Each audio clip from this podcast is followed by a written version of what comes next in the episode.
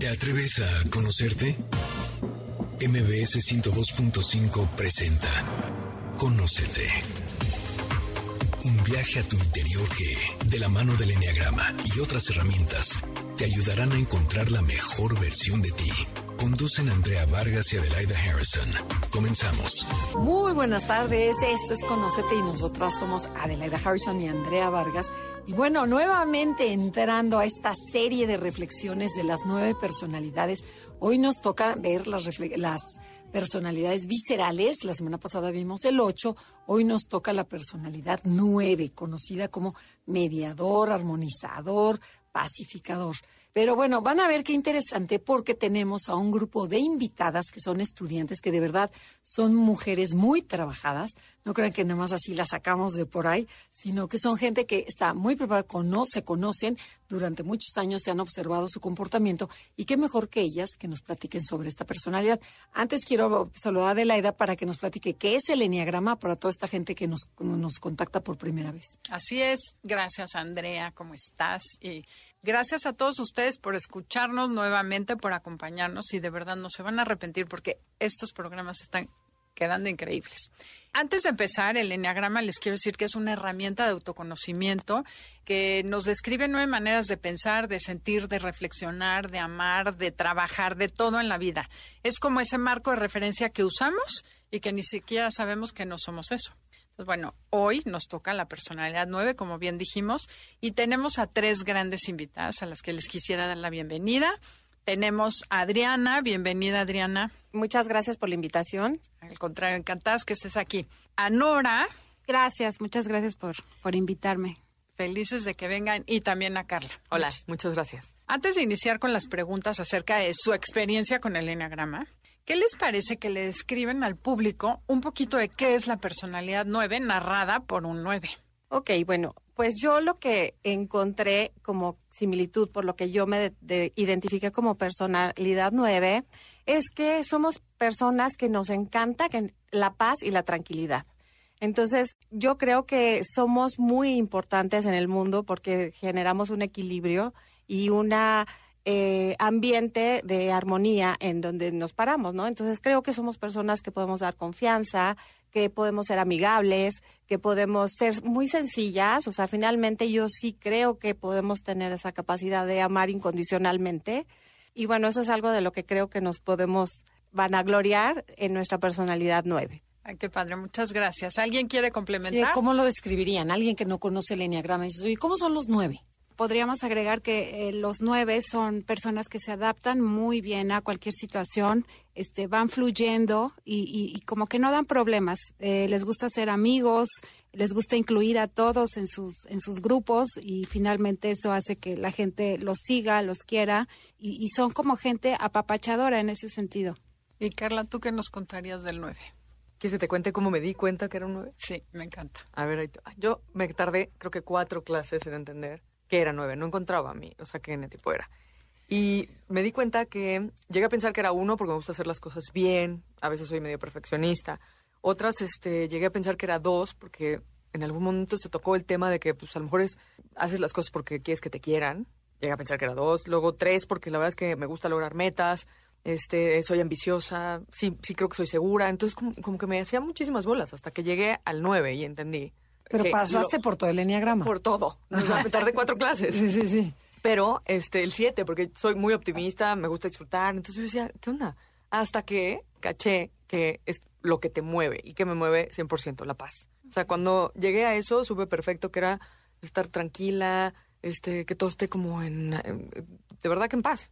Ahí es donde cachas cuando cachas que te mueve, sabes perfecto qué eres. La armonía, la, paz, la tranquilidad de todos, nadie se pelea, todo es a gusto. sí, exacto. Así fue como llegué. Bueno, y algo que dijo Carla, que es muy importante, es que muchas de las personas que sienten que tienen de todas las personalidades, esa es característica de nueve. O sea, se identifican con todo el mundo de tal manera que creen que tienen todo de todas. Entonces, si tú crees eso público, puede que seas nueve. a mí me gustaría preguntarles ahora de otro ángulo, ¿Qué les incomoda de su personalidad nueve? Porque ya vimos que son tranquilos, son a gusto, son muy queridos, son buena escucha. Pero a ustedes como nueve, ¿qué dices? Híjole, si pudiera cambiarlo, ¿qué sería? Bueno, este, yo sí me he dado cuenta que algunas cosas no me encantan y que a mí me encantaría cambiarlas y en eso estoy trabajando. Siento que a veces mi mood es como muy plano y quisiera a lo mejor ser como muy entusiasta, como un 7 y le echo ganas, pero a veces pero a veces no lo logro, sigo siendo plana. Y, o sea, la energía del cuerpo no sale. No sale o sale como, como aplacada, no sé cómo decirlo, pero sin embargo me gusta, me gusta mi tranquilidad, pero esa, esa planez, o no sé cómo decirlo, no me encanta. Oye, sí se quita, ¿eh? Y luego incomodas a los que están alrededor, que dicen, ya, párale, párale. Pero bueno, sí sucede. ¿Quién más nos quiere compartir? Adriana, cuéntanos. Yo creo que una de las cosas que más me estorba es la parte de la distracción. O sea, que cuando quiero hacer diferentes cosas y enfocarme en lo que realmente me interesa o, o no enfocarme en lo que no me interesa, entonces empiezo a perder mucho el tiempo y me distraigo en una cosa, en otra y entonces eso a veces hace que tenga yo conflictos o problemas con alguien más, pero esa parte de la distracción es una de las cosas que me estorba. Que por ti te quitarías. Que me quitaría inmediatamente, sí, claro. ¿Y, tú, si tú tuvieras varita mágica, qué quitarías del Yo me quitaría que cuando me estoy como desintegrando me voy como al, miedo. Y entonces me puedo pasar tres pueblos con, con, el miedo. Ajá, eso también te lo quitarías. Sí, eso me lo quitaría. Ok, y bueno, y a ver, y estudiando ustedes el enneagrama, que tuvieron mucho tiempo y muchas clases, que y ahora ya que pasa el tiempo, ¿qué han observado de, de ustedes, de su personalidad que no conocían? O sea, dices, oye, yo no conocía que los nueve fuéramos tal, o yo en mí no había reconocido esto y a través del enneagrama lo logré mm, encontrar. Como yo, te diría que como lo típico del, del 9 sería como que evades el conflicto. Ajá. ¿Y no te dabas cuenta que antes evadías? la verdad es que no me daba cuenta y creo que desde que está eso y no me gusta, digo, órale, al toro por los cuernos, voy a enfrentar todo. O sea, hasta se volvió como un poquito como reto. Entonces a todo, porque me di cuenta que en el momento en que, o sea, si, si yo enfrento el reto, dura cinco segundos, ¿no? En cambio, el estarlo evadiendo me tardaba, o sea, duraba mucho más. Entonces sufres más tiempo y entonces me, creo que eso fue lo que... ¡Wow! buenísimo. Buenísimo. Oye, bueno, pues buenísimo. Eye opener, ¿no? A ver, ¿qué más?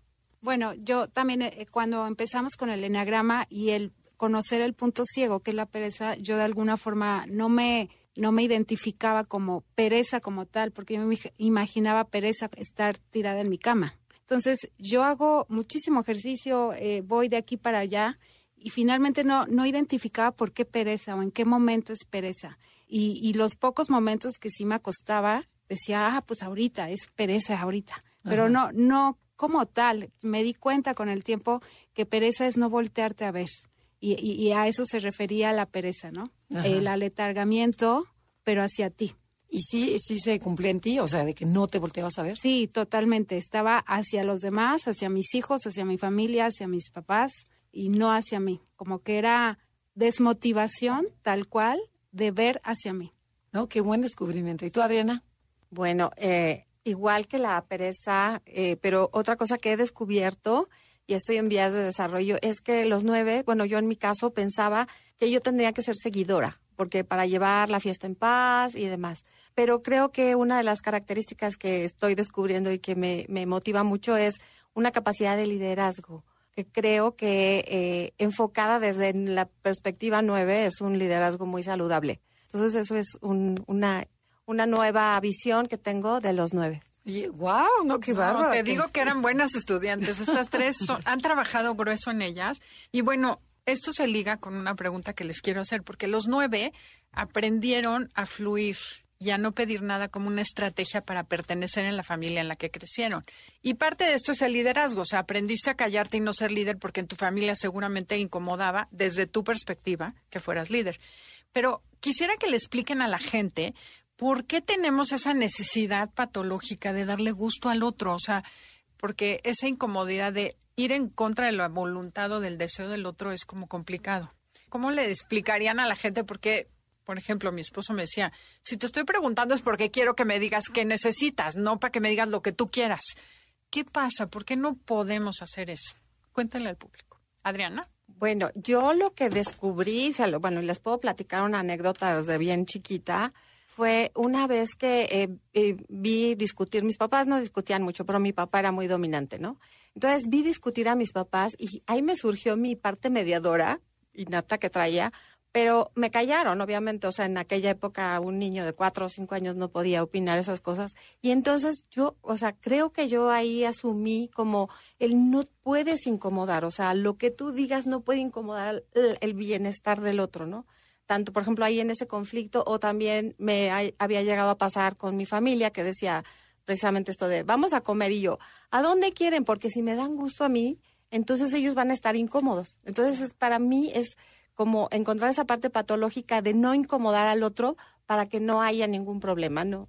No sé si les, les parece a las demás nueve que están por aquí. Sí, yo, yo creo que también caché estudiando esto que mi tema venía desde muy chiquita. O sea, ¿cómo vas agarrando los papeles que, que se necesitan, creo? En mi caso yo soy la grande, pero mi, mi hermana más chica, pues, yo creo que mis papás tenían suficientes problemas con eso. Entonces yo decidí optar por el camino de no dar lata, ¿no? Entonces yo no daba lata, me subí ese caminito y la verdad es que me funcionó bien. Porque el resto de la familia y todo el mundo me aplaudía y no, con Carla no tengo ningún problema. Y esa frase de con Carla no tengo ningún problema, Te caía en el hígado. ¿no? me for no, ahorita, pero me di cuenta, yo creo que este año, el año pasado, o sea, de, mis de lo- 62 años. No, es cierto, así una chava joven, guapa. Súper joven. No, pero sí siento que me tardé en cachar y fue esa frase, la de con, con Carla no da lata. Con Carla no tengo ningún problema. Y, híjole, es una, una frase que te marca muchísimo. Porque sí siento que me faltó un poco experimentar. O sea, nunca me salí de ese caminito. Hice todo, todo perfecto, todo bien. No no- das lata. Por no dar lata. Pues no dar lata porque ya había suficiente. Claro, pero no dar era- lata es no brilla, no pide, no exige, no La verdad dice. es que tampoco puedo decir eso porque sí brillaba por el contraste. Ok. La verdad es que no me faltó. O sea, no- sí me aplaudían y sí todo eso, pero sí te das cuenta que deja- dejas de hacer muchas cosas porque dices, híjole, si me equivoco, voy pobres, van a estar igual que con la otra. O sea, entonces como que tratas de evitarlo y sí, ya grande, dices, pues, pues, tal vez me debía haber salido un poquito y si me hubiera equivocado no hubiera pasado nada. Claro. Y, y eso hace que ahorita me, me haya dado cuenta, y de verdad que sí fue por el enagrama, darme cuenta que encontré a la Carla que de verdad es hasta esta edad. Qué increíble. Nos tenemos que ir a un corte comercial, ya se nos fue el tiempo enormemente. Esto es Conócete y el tema del día de hoy, reflexionando con los nueve. Si les gusta el programa, descárguenlo en cualquier plataforma digital. Ya regresamos. Esto es Conócete y nosotras somos Adelaida Harrison y Andrea Vargas y estamos reflexionando con nuestras invitadas nueve para ver cómo son y que ustedes puedan entender cómo es esta personalidad y se puedan identificar. Y bueno, algo que mencionaste, Carla, que por ejemplo, esta frase que te decían, con Carla no hay ningún problema, o cómo era, cómo, cómo fue la... Sí, con Car- de Carla no me tengo que preocupar o con Carla Bueno, no tengo ningún problema. uno de cada personalidad tiene un tema y uno de los temas del 9 es sentirme ignorado, sentirme no visto, sentirme no validado. Entonces, esto me recordó lo que acabas de decir. ¿Cómo lo viven? ¿Qué les genera el no ser vistos, el no ser importantes? Porque a lo mejor de chicos el que daba lata o el otro eran mucho más importantes que ustedes porque pues, ustedes no daban lata. ¿Cómo se vive esto internamente? Tú ya mencionaste un poquito, pero si quieres añadirle, añadirle más. Como que... ¿Te enoja? En, en mi caso era como, no, para nada. O sea, como que, es más, ni siquiera me había dado cuenta que, pues sí, claro que no te ven, porque como tú contigo no hay bronca. Ajá. Pues claro que te dejan de poner atención. Pero yo me sentía muy, muy validada y muy como, sí te echan muchas porras porque pues, qué rico que contigo no tengan bronca. ¿Y qué tanto te veías tú? No, yo, yo definitivamente estuve muchos años, este, como en ese, te digo, como caminito de deber ser y de, por eso hasta estaba confundida. Yo dije, soy uno. Soy un uno. Ajá. Pero, pero no. Sí, te subes a ese caminito donde, pues, ahí vas, pero como muy por encimita. No, no pasaron grandes cosas en mi vida, hasta mucho más adelante, donde ya te empiezas como a cuestionar qué sí te hace sentido, qué quieres, qué te hubiera gustado, qué no te atreviste. Y haces Pero como- no, no explotaste de enojo. No. Por ejemplo, nuestra querida Adelaida, sí tuvimos unas rachas así de ¡ujua! y cambió totalmente la No, mujer. fíjate, que a mí el no, el no, nunca me conecto. Es muy raro que algo me haga así enojar mucho. Rarísimo. Yo, yo, por ejemplo, lo que sentí como que toda mi infancia, adolescencia y, pues, no sé, ah, incluso, como dice Carla hace muy poquito tiempo, es que todo el mundo decía, ay, qué linda, ay, qué, qué dulce. Y yo, yo creo que sí me había comprado ese papel y seguía actuando en esa medida y en esa línea hasta que decía, no, no, no me gusta ese papel. Yo creo que eso lo aprendí ahora con el enneagrama. a darme cuenta que no me gustaba ese papel de linda y dulce y noble. Ay, qué noble. No, es que no eres noble. No, no soy noble. En el fondo, yo sé que ni soy la más noble, ni la más linda, ni la más tranquila. O sea, realmente no. Cuando estoy en una situación en la que me siento fluir, soy muy intensa. Y darme cuenta de eso y quitarme esa otra este, estigma, para mí fue como muy revelador. Fue, fue, fue muy padre. Qué chistoso, eso que dices de la intensidad de vivir, o sea, y curiosamente el otro día un amigo nuestro cumplió 60 años y se compró un Jeep, que hasta lo subí en Facebook el otro día, porque fue como vámonos al rancho, vamos a descubrir, y decía eso, es que no viví durante 60 años, me toca vivir esta ca- década, o sea, es, es esa necesidad. Dije, "Ah, mira, otro como yo, que tiene una urgencia bárbara por vivir lo que no has vivido en tu vida, porque sea, vas tan dormido. Claro, que despiertas y ahora sí en 10 años, no, galán, este, ¿qué, qué necesito? queda ¿Qué me nada. falta? Porque me quedan 10 años. Entonces, sí es importante esa parte. Sí, a mí eso me pasó muchísimo. En el momento en que empecé, empecé a trabajar y la verdad es que siempre fui como muy, muy independiente, pero cuando empecé a trabajar, que ya podía yo como hacer prácticamente lo que quisiera, este, al poco tiempo me fui a vivir sola y a partir de eso dije, bueno, o sea, ahora sí, hacer todo lo que se me, se me antoje. Y entonces empecé a viajar mucho y, me- y todos los viajes eran a lugares rarísimos. Y todo lo que había como querido hacer era eso. Y entonces todo el mundo me decía, oye, pero qué rara, pero ¿por qué a esos lugares? ¿Por qué no te vas Pero era a- para demostrarte a ti. era porque para- me esta- estaba descubriendo, me estaba dejando ser. Ese era el punto, yo creo. O sea, lo- a Carla sí le gustaba lo exótico, lo raro, lo que yo siempre sentía aquí como que algo no me cuadraba. ok. O sea, sí estaba en el caminito del deber ser y sí como que con, fluía perfectamente, pero, pero aburrida, ¿no? pero una, aburrida. un- una Entonces, vida en aburrida. el momento que pude hacer eso, como que dejarme ser, sí me salí. Y qué bueno que lo hiciste 40 años antes. Sí, exactamente, no nuestros, nuestras edades. Y todavía- a Adriana le quiero dedicar una pregunta que tiene mucho que ver con esto, porque ella me la sugirió. Los nueve que no han despertado, porque ojo, las que ya despertaron dicen nunca más, y como dice Andrea, ya no te dejas pisar ni un callo. Pero los que no han despertado se fusionan con los proyectos de los demás. Llámese papá, mamá, jefe, esposo, a tal grado que renuncian o se olvidan de sus propios proyectos. Entonces, platícanos cómo es esto y bueno, los tres, las tres en general. cuando yo leí eso dije, ay, eso me queda perfecto a mí. O sea, yo, por ejemplo, platico mi experiencia personal.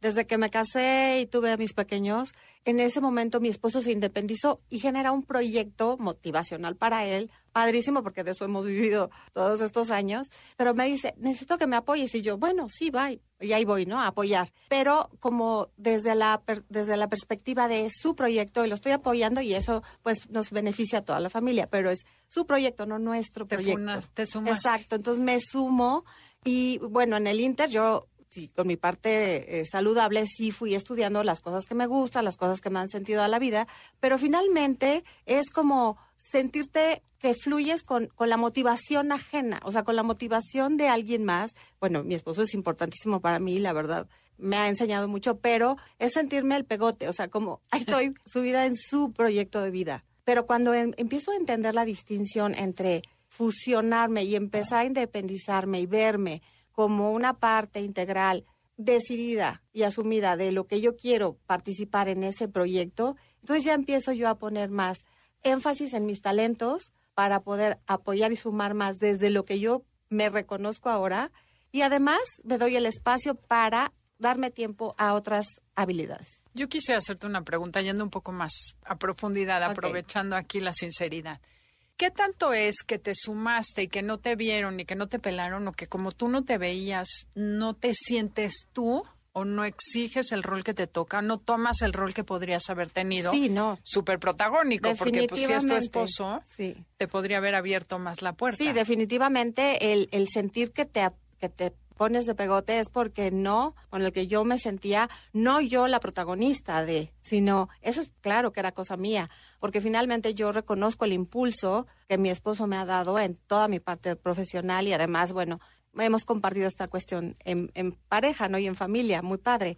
Pero sí, lógicamente era una parte de lo mío no cuenta, no sé quién soy y ahí voy en el camino de alguien más. Porque ¿no? también es más fácil y más cómodo. Y también es más cómodo, claro. Y aparte, el si no sale es, ay, es por culpa de alguien más. Nora, ¿nos quieres compartir cómo lo ves tú? Sí, yo, yo creo que no tengo un- una opinión parecida a la que dice Adriana, pero sí creo que muchos nueves nos dedicamos mucho a la familia en el sentido de que creemos que es lo que debe ser.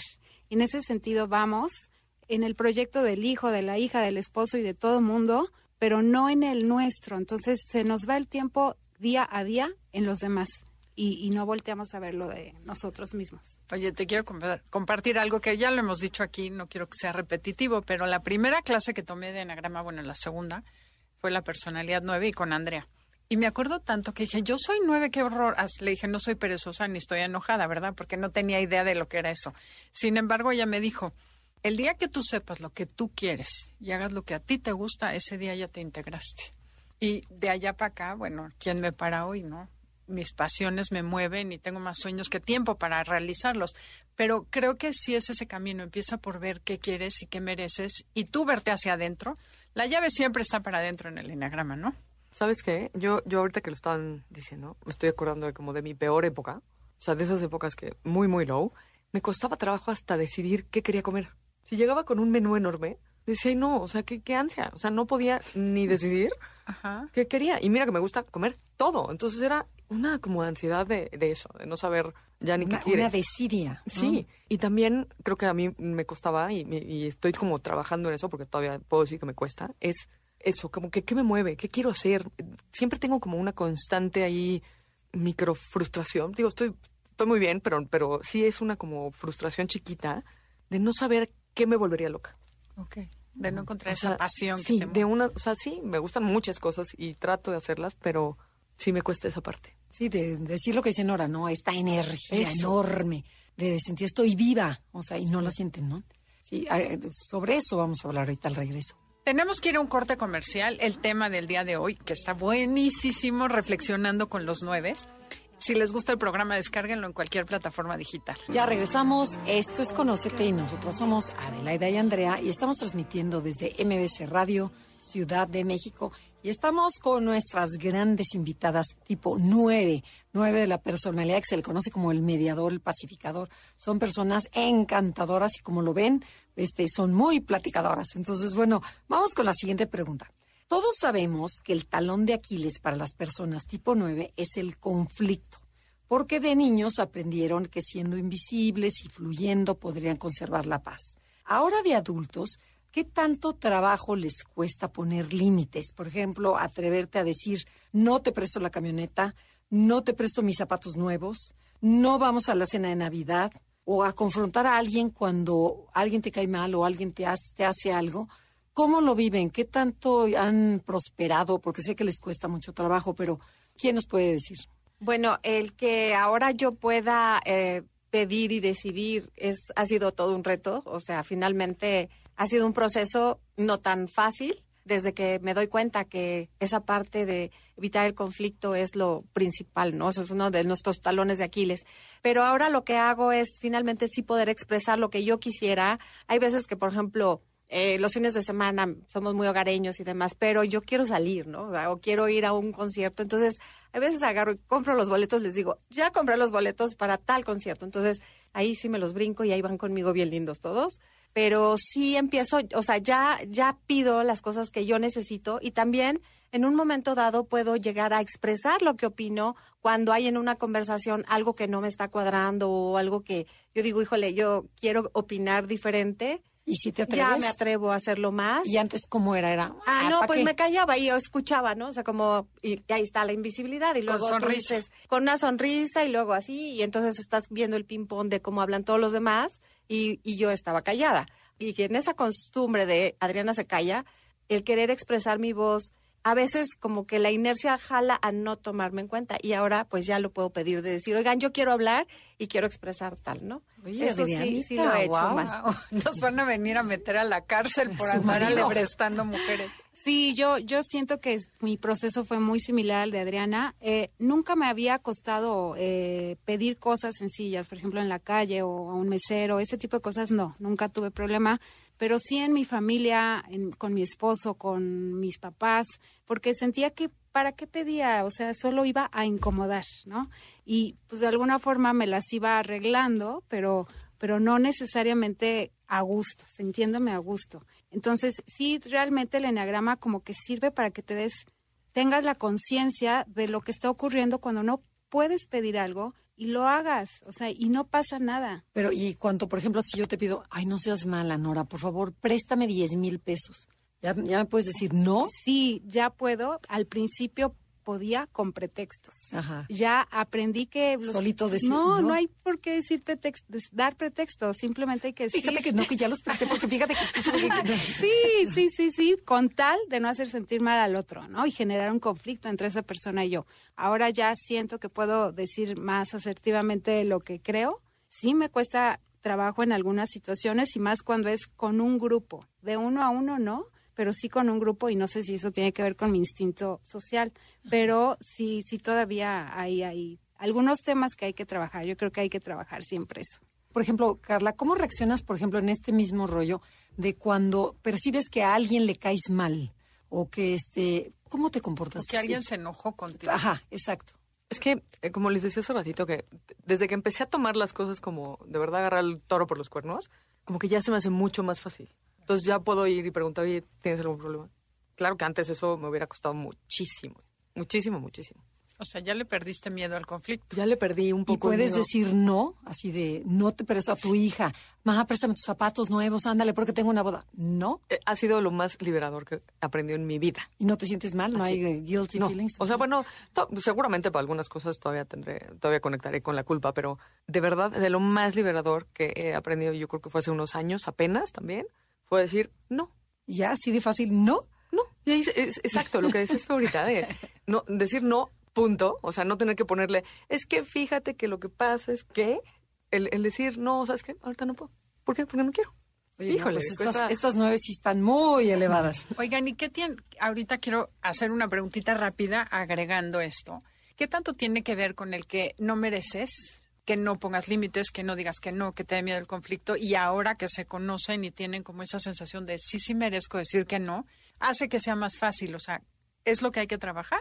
Sí, yo creo que sí que tiene mucho que ver porque cuando no expresas, yo así sentía, ¿eh? como que un bichito ahí que está eh, arrinconado, que pues para qué incomoda.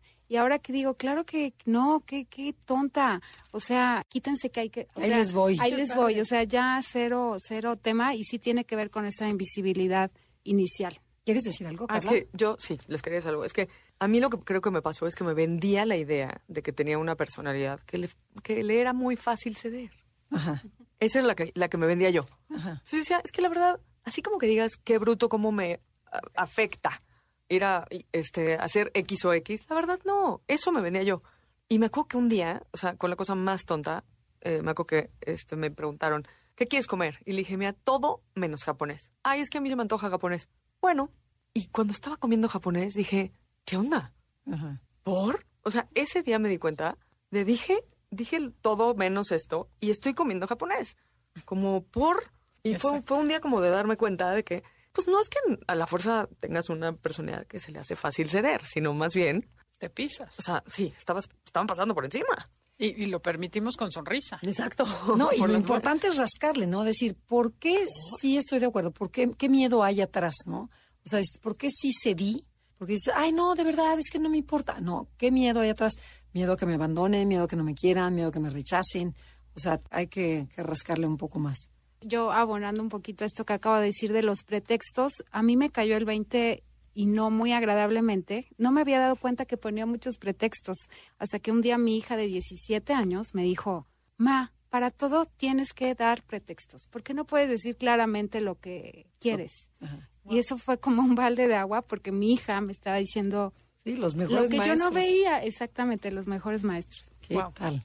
Bueno, no, pasemos al tema de la pereza, sí, que la pereza es así como el punto ciego del 9, pero lo que queremos saber, no se trata de una, una pereza física, porque no es, como decía Nora, quedarme echada en el sillón, sino es una pereza mental, me olvido de mí mismo, yo no soy importante. Entonces, ¿cómo viven esta, esta flojera, esta apatía? Porque escuché eh, el otro día que me gustó, eh, entrevistaron a un 9 y decía, ¿Cómo describirías la pereza? A ver cómo les late. Ustedes dicen, por ejemplo, cuando alguien necesita algo, surge una energía dentro de mí que todo la enfoco en esa persona y bueno, y estoy viva.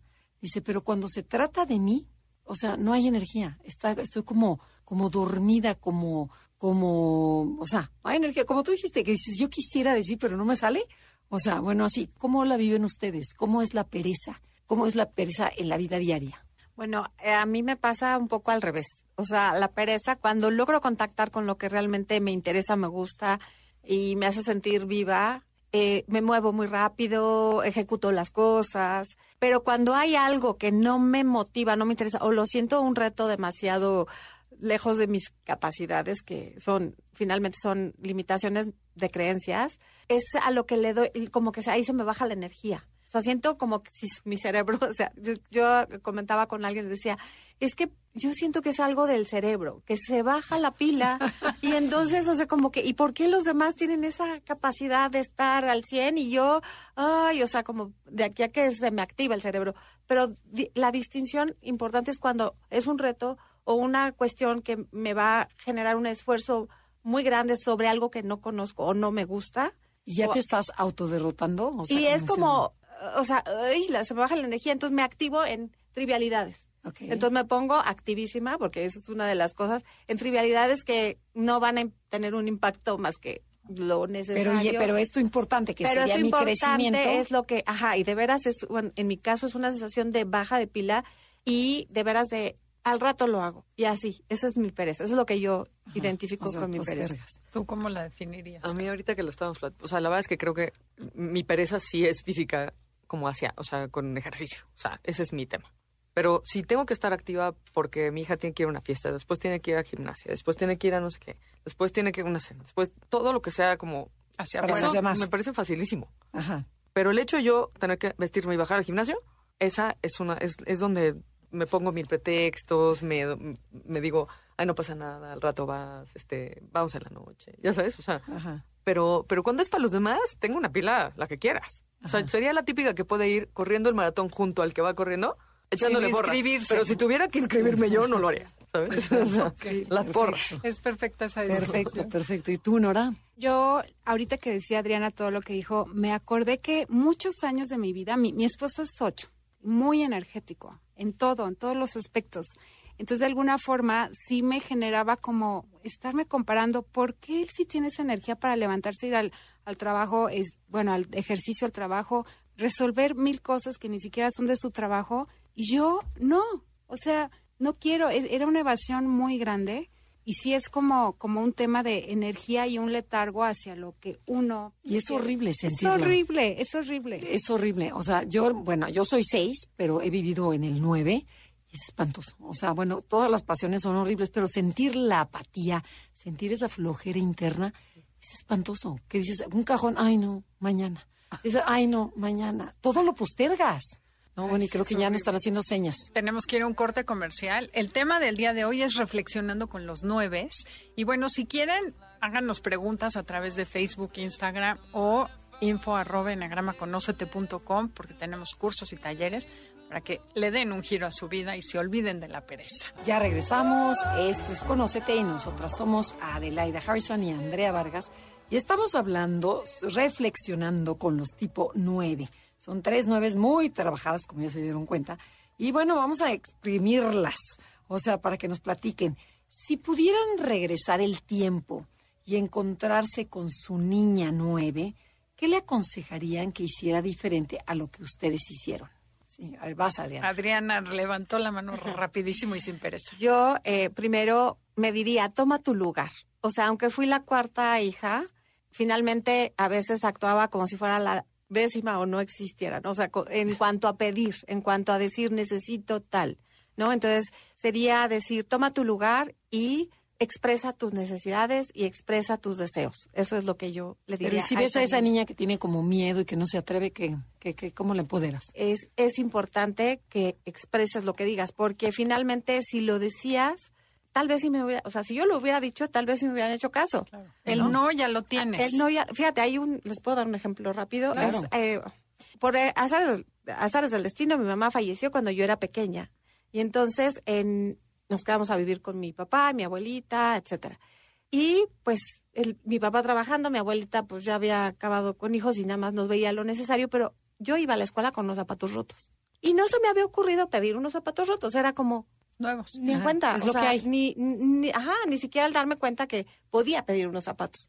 En el momento en que los pedí, en el momento que me los compraron. O sea, es que finalmente eh, esa sensación de invisibilidad es porque no hablas, no expresas, ¿no? Wow. Entonces es, habla, expresa tus necesidades, expresa tus deseos. Eso es lo yo, yo le seguiría diciendo a mi niña y toma tu lugar. Ay, qué padre. Toma Está súper valioso. Eso lo No, haría. gracias. Mil gracias. Yo, yo creo que mi niña se fue un poco al uno por esto que les contaba, ¿no? Entonces, yo creo que lo que le diría es, no pasa nada.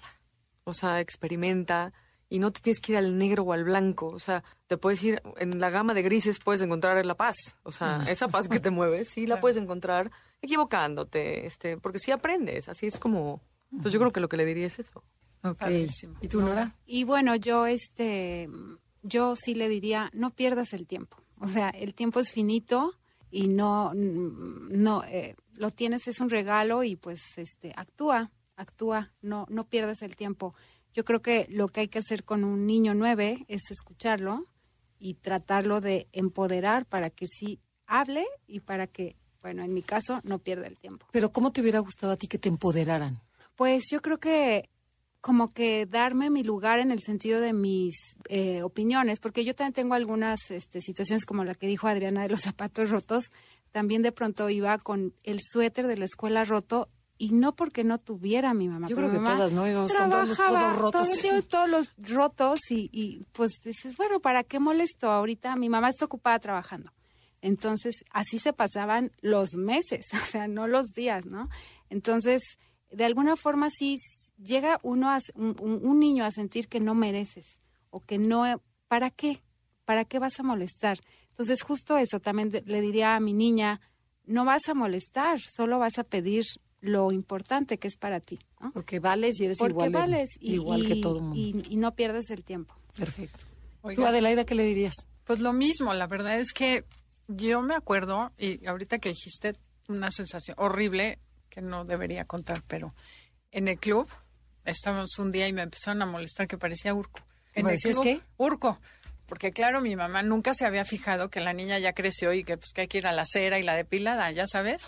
Y son cosas que dices, o sea, que te des cuenta porque de fuera te lo dice alguien totalmente. Ahorita me quedé pensando, no, pues sí tenemos motivos para pensar que éramos invisibles, porque no es tu percepción de la vida, es que te dejan ir por la vida sin verte. Sí. O sea, sí es una realidad y hay que aceptar esa realidad. Entonces, papás, vean a sus hijos y estén pendientes, porque el hecho de que no deslate y que te acomodas y que te haces invisible, tan invisible que ni tus papás te ven. Claro. Entonces, ese dolor que hay, sí es incómodo y ni modo, sí hay que vivir. No, es una gran herida. o sea, es una herida profunda, pero lo más profundo es que no te ves tú. O sea, y esa es la salida, es verte tú. Y son cosas que todavía sigo cargando. O sea, de repente todavía la niña interior y cuesta. Pero creo que ese es el mensaje que le diría, no te esperes a tener 60 años, a estar viuda para decir, ahora sí quiero disfrutar la vida, vivir, viajar y gozar, intimar, o sea, y no vivir en piloto automático. Ahora quisiera que le digan a los otros nueve que nos están escuchando adultos, ¿cuál sería el camino de crecimiento? A esos nueve que nos están escuchando y que dicen, "Ay, yo creo que yo soy nueve, pero no, yo no hago nada de eso, yo no me atrevo a decir lo que quiero, yo no me atrevo a poner límites. Y qué difícil, porque da terror, dices, me van a dejar, me van a abandonar, se van a divorciar, mis hijos no me vuelven a hablar. ¿Qué le dirían a esos nueve que están del otro lado del micrófono?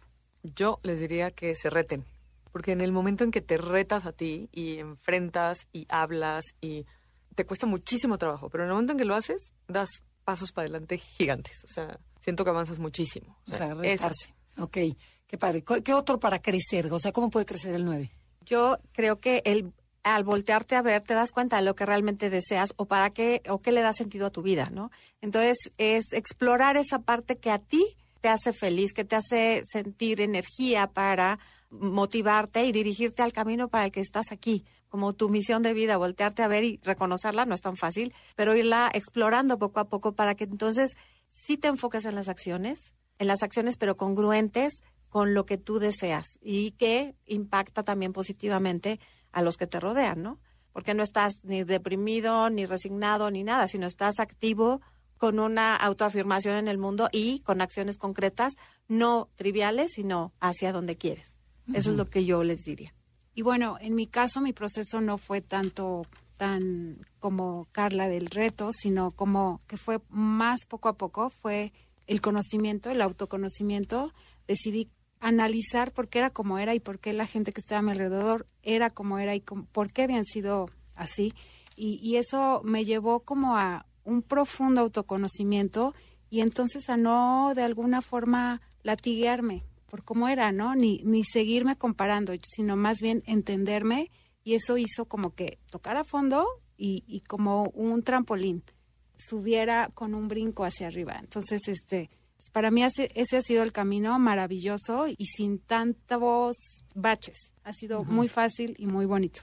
¿Sabes qué otra cosa agregaría? El, el que nos, o sea, que los nueve se cuestionen y reflexionar, ¿tú qué? O sea, tú de verdad qué quieres, tú sí quieres ir, tú, tú qué quieres. En el momento en que te cuestionas, porque vivimos como tan en afuera. automático. Sí, como medio en automático por encimita a veces. En el momento en que te paras y reflexionas y sí te cuestionas, ¿tú qué quieres? Creo que ahí es donde nos damos chance de avanzar. ¿Y qué opinan de, por ejemplo, hacer listas de todos los pendientes que tienen? Porque, como dijo Adriana, de repente se van los nueve y ya se les olvidó y luego te llegaste después al shower o se te olvidó el no sé qué, sino planear y algo también que tú mencionaste, Carla, empezar con la parte difícil. O sea, que decían, eat the frog, que, de, que los americanos dicen, ¿no? Empieza con la parte más difícil y te vas a sentir una autoestima máxima, ¿no? De decir, ya como, como con el más espantoso y luego ya me sigo. Entonces ya, ya vas más ligera de equipaje. Yo quisiera darles un consejo a los Sí, nueve, a y creo nueve. que también es súper valioso. Tú buscas la paz, mo- buscamos la paz, y lo que más paz da es enfrentar el conflicto y hacerlos pendientes el día que los tienes. Y no sufres y los cargas un año, un mes o seis meses, el pendiente, la- el problema. Cuando encuentras, por eso cambias tan rápido, porque cuando encuentras y te das cuenta que hacer las cosas te da más paz que antes, no, nunca más vuelves a Pero el, el 100%. confrontar a una persona que te cae gordísima y la ves y dices, tengo que decirle, o sea, porque si no, la- se va a volver a pasar y vas a otra vez meses enteros. ¿Sí es fácil para el 9? A ver, hoy, hoy como dice una amiga, antes, ahora te avientas a la yugular. Ese es mi trabajo, pero... Ahora regresar al, al- al Claro. péndulo, o sea, y creo a- que estoy ya llegando ahí, ¿no? Tú me has visto, que creo que ya estoy aprendiendo a ser prudente y callarme. Pero una vez que te empiezas a ver y que sientes que tienes derecho y que tienes derecho a poner, pones los límites, no, pero directito y sin escalas. Y sí vale la pena. Yo sabes que creo que también que en el momento en que, como dices tú, eh, eat the frog, cuando enfrentas lo duro y así, desaparece. Es, es como si, ya lo dije, se acabó el... eh, o sea, el- el- Deja de ser la tema. sensación- Sí, deja de ser tema. Y al la contrario, sensación ¿no? de y, te conflicto, sube, y te sube una autoestima enorme, ¿no? Sí, te sientes Ajá. que... Entonces, ¿qué más? ¿Qué más? Ajá, exacto. Y además va en beneficio de tu salud, porque nosotros reprimimos el enojo. O sea, eh, esa es una de nuestras debilidades. Entonces, el poderlo decir, yo todavía estoy en la parte del péndulo en donde lo podré decir, pero no de manera agresiva. Pero finalmente sí se libera ese enojo al expresar lo que uno necesita o quiere o no está de acuerdo, ¿no? Nos queda un minuto. ¿Qué quieren dejar? O sea, ¿qué le quieren decir al público, a los nueve? ¿Qué, qué no dijimos del nueve? A los papás y mamás de nueve. Un consejo. Eh, yo medité sobre eso de los papás de un 9. Yo creo que es importantísimo voltear a ver a todos los niños. No, no importa que no sepas qué eneatipo es, ¿no? Porque a lo mejor para un mamá y una papá que nunca han oído del eneagrama dicen, bueno, yo no sé si mi hijo es un 9, pero independientemente de esa información, es voltear a ver a tu hijo, escucharlo, ponerte a la par con él y darle cabida y, e importancia a todas sus opiniones y absolutamente todo lo que te diga.